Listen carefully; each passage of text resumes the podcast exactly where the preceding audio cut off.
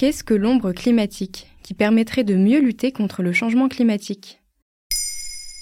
Merci d'avoir posé la question. Le concept d'ombre climatique fait son apparition d'abord en anglais sous l'appellation de Climate Shadow, dans un article publié en décembre 2021 sur le site d'information mike.com. La journaliste Emma Paty titrait son article Oubliez votre empreinte carbone, parlons plutôt d'ombre climatique. Dans son propos, la journaliste compare l'empreinte carbone du style de vie mené par deux personnes complètement différentes. La première est un citadin qui travaille au service marketing d'une entreprise de l'industrie pétrolière.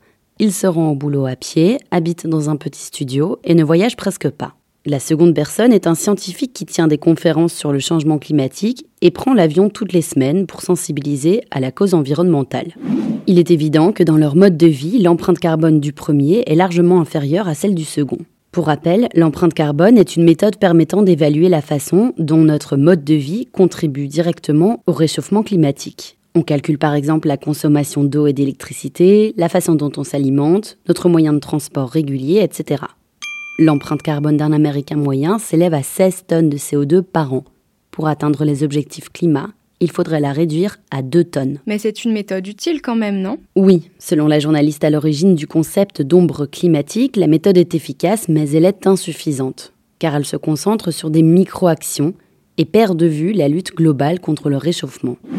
En outre, le calcul de l'empreinte carbone ne prend pas en compte certains choix de vie pourtant très bénéfiques pour l'environnement comme le choix de ne pas avoir d'enfants, de ne plus prendre l'avion ou d'accompagner des entreprises, des écoles ou même des individus à mettre en place des bons réflexes en faveur de l'écologie. L'ombre climatique rassemble ainsi la façon dont je consomme, mes choix, ainsi que l'attention que je porte à la lutte pour l'écologie.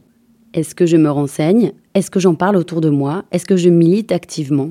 Et c'est la partie la plus imperceptible malheureusement. Mais c'est peut-être la plus efficace. Exactement car en concentrant nos efforts sur la politique des petits gestes uniquement, Emma Paty estime que l'on perd de vue la lutte collective et le militantisme à grande échelle, comme la mise à mal de l'industrie fossile par des actions citoyennes par exemple.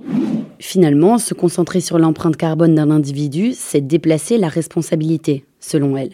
L'empreinte carbone a aussi l'avantage d'être très facile à évaluer. Ce sont des chiffres et nous aimons pouvoir quantifier le temps que nous passons sous la douche, les pas que nous avons faits aujourd'hui, ou le nombre d'ampoules éco-responsables que nous avons à la maison.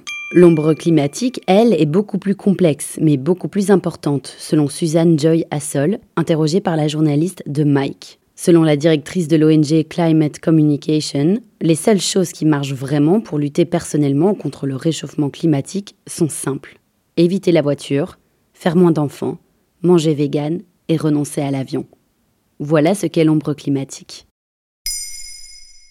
Maintenant, vous savez, un épisode écrit et réalisé par Johanna Cincinnatis. Ce podcast est disponible sur toutes les plateformes audio. Et pour l'écouter sans publicité, rendez-vous sur la chaîne Bababam Plus d'Apple Podcast.